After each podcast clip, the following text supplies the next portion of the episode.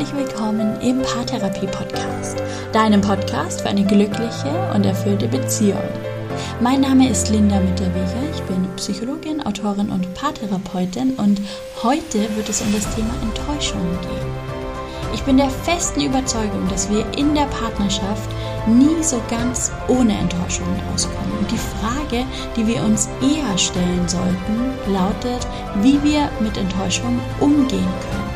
Und diese Frage, die beantworte ich dir heute anhand eines Beispiels. Ich wünsche dir ganz viel Spaß beim Hören.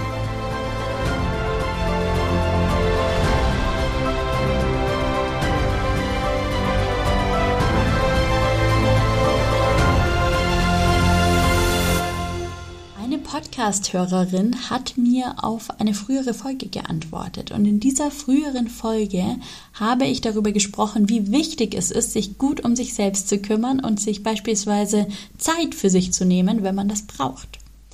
Die Hörerin schrieb mir darauf, dass ihr Partner enttäuscht sei, weil sie sich Zeit für sich nehme. Er sagt, sie nehme sich zu viel und zu lange Zeit für sich und sie hat mich gefragt, wie sie damit umgehen soll.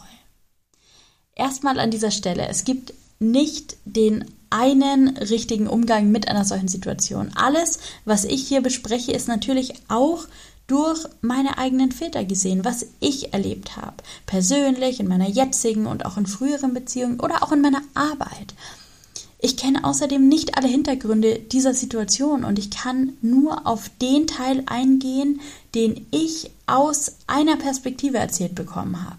Das heißt, wenn ich hier jetzt ein paar Impulse gebe, dann wende die bitte nicht blind an, sondern reflektier zuerst mal für dich, ob sich das für dich stimmig anfühlt und ob du das umsetzen möchtest und du darfst dich auch dagegen entscheiden. Und jetzt zu den Impulsen. Was mir direkt aufgefallen ist, als ich diese E-Mail gelesen habe, ist, dass die Hörerin nichts darüber geschrieben hat, wie es ihr mit der Zeit geht, die sie sich für sich nimmt. Es wird ja, denke ich, einen Grund geben, weshalb sie genau diese Menge an Zeit für sich selbst einfordert. Wenn du diese Situation kennst, dann ist ganz wichtig, bevor du blind auf deinen Partner oder deine Partnerin hörst, wie viel Zeit beispielsweise zu viel ist, wie lange zu lange, frag dich erstmal selbst, wie schätze ich die Zeit denn ein? Finde ich auch, dass es zu viel und zu lange ist? Und da auch nochmal der Unterschied, nur weil du dir viel Zeit nimmst, ist es nicht zu viel. Wenn du diese Menge an Zeit brauchst, um dich gut zu fühlen, und damit meine ich nicht nur bare minimum, du überlebst irgendwie, es geht hier wirklich um Zufriedenheit, um Erfüllung. Wenn du diese Menge an Zeit dafür brauchst, dann ist es okay. Und so ist es natürlich mit allen Bedürfnissen, nicht nur Zeit für dich.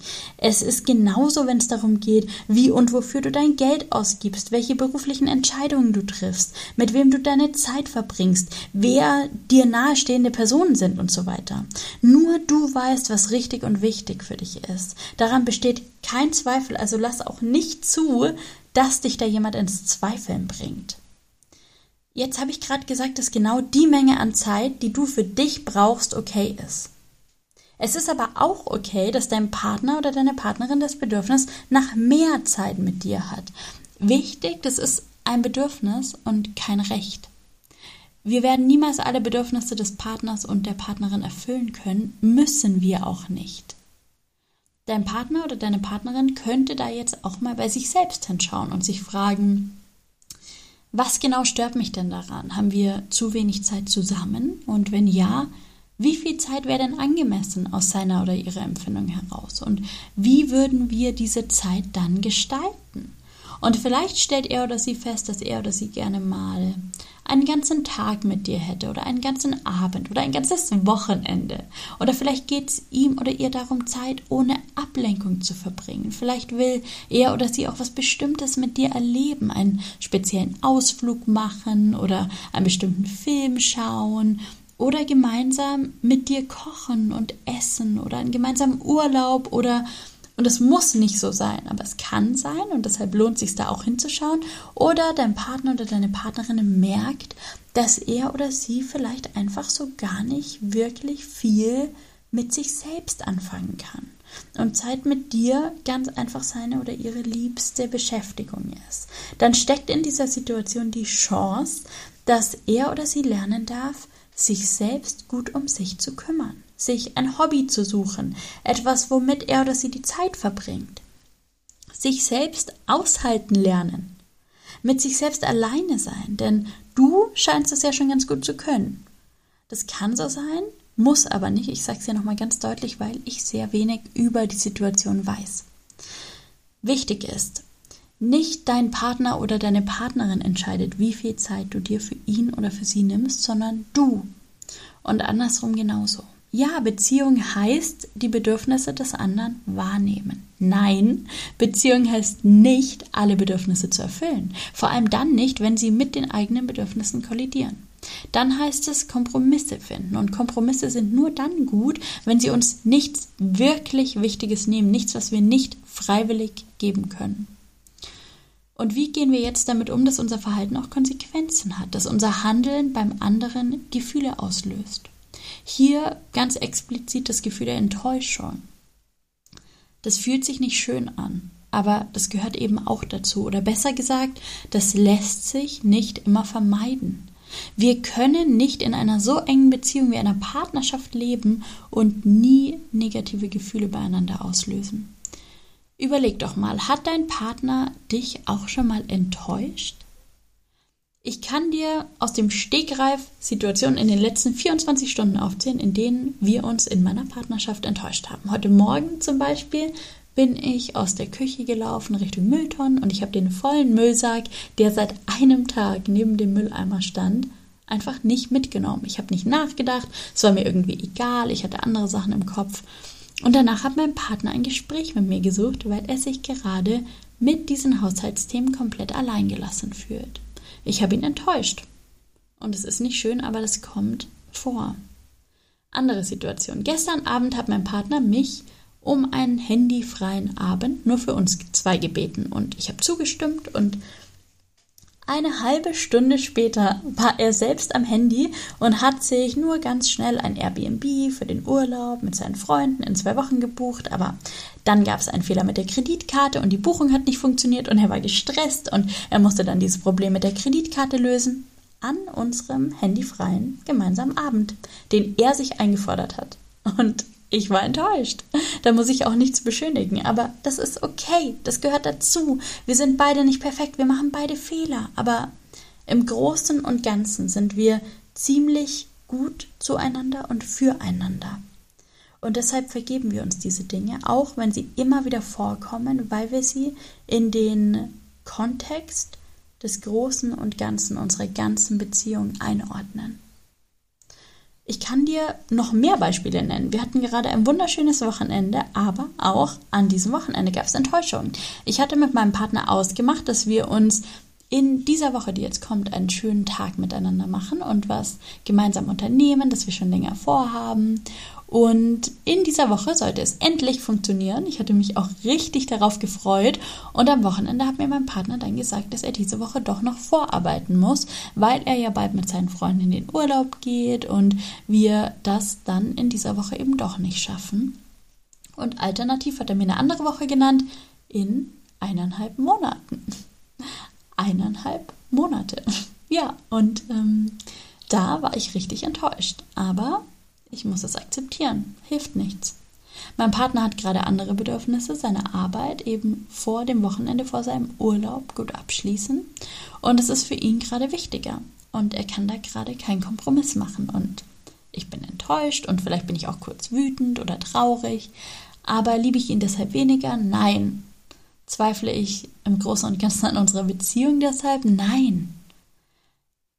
Wir hatten sowieso am Wochenende nicht so wirklich viel Zeit, um über dieses Thema zu sprechen, weil ganz viel los war am Wochenende. Und abends hat mein Partner mich dann überrascht und er hatte was Schönes vorbereitet und er wollte sich einen schönen Abend mit mir machen und ich war irgendwie nicht so gut drauf.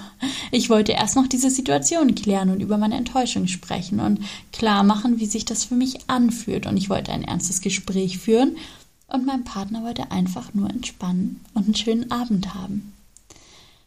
Wir sind nicht immer emotional am gleichen Punkt.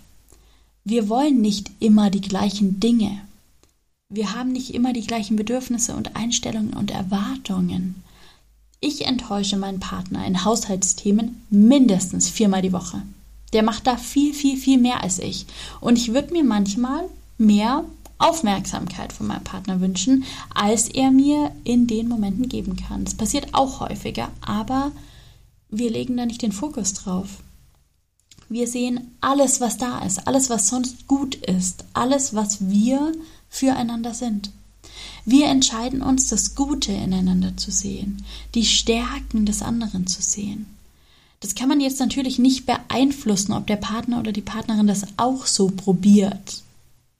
Bei uns klappt das und es ist auch ein großes Glück, ich bin mir dessen bewusst. Aber was am wichtigsten ist, wenn du über dich selbst gut denkst und dir selbst zugestehst, so zu sein, wie du eben bist, und beispielsweise die Zeit zu brauchen, die du eben brauchst, dann kannst du selbstbewusster für dich einstehen und besser unterscheiden, was wirklich mit dir zu tun hat und was eigentlich in den Verantwortungsbereich deines Partners oder deiner Partnerin gehört.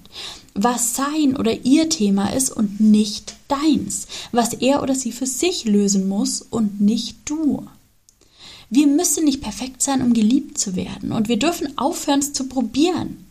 Jeder ist für sich selbst verantwortlich. Und wenn sich zwei Menschen finden, die gewillt sind, miteinander zu sein, trotz oder wegen all der kleinen Unperfektheiten, freiwillig, nicht weil sie müssen, sondern einfach weil sie wollen, dann ist das ein ganz schön großes Stück Liebe und absolut bewahrenswert.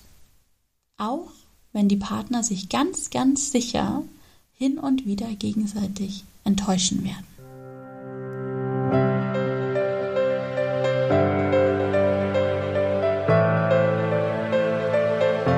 Danke, dass du in dieser Podcast-Folge wieder mit dabei warst. Keine Beziehung ist perfekt, das kann ich dir versprechen. Jedes Paar hat seine Themen, das ist normal und das gehört dazu. Vergleich dich nicht mit angeblich perfekten Paaren. Du weißt einfach nicht, was bei denen wirklich los ist. Nutz deine Energie lieber, um deine Beziehung zur besten Beziehung, die du dir nur vorstellen kannst, zu entwickeln. Wenn du magst, dann nutze dafür mein Buch Paartherapie für zu Hause. Da könnt ihr miteinander eure Beziehung weiterentwickeln und ganz angeleitet mit tollen Fragen und Übungen zur besten Version eurer selbst werden. Ganz ohne Perfektionismus. Ist übrigens auch ein tolles Weihnachtsgeschenk. Ich wünsche euch ganz viel Spaß damit. Mach's gut, lasst es dir gut gehen und bis bald. Deine Linda.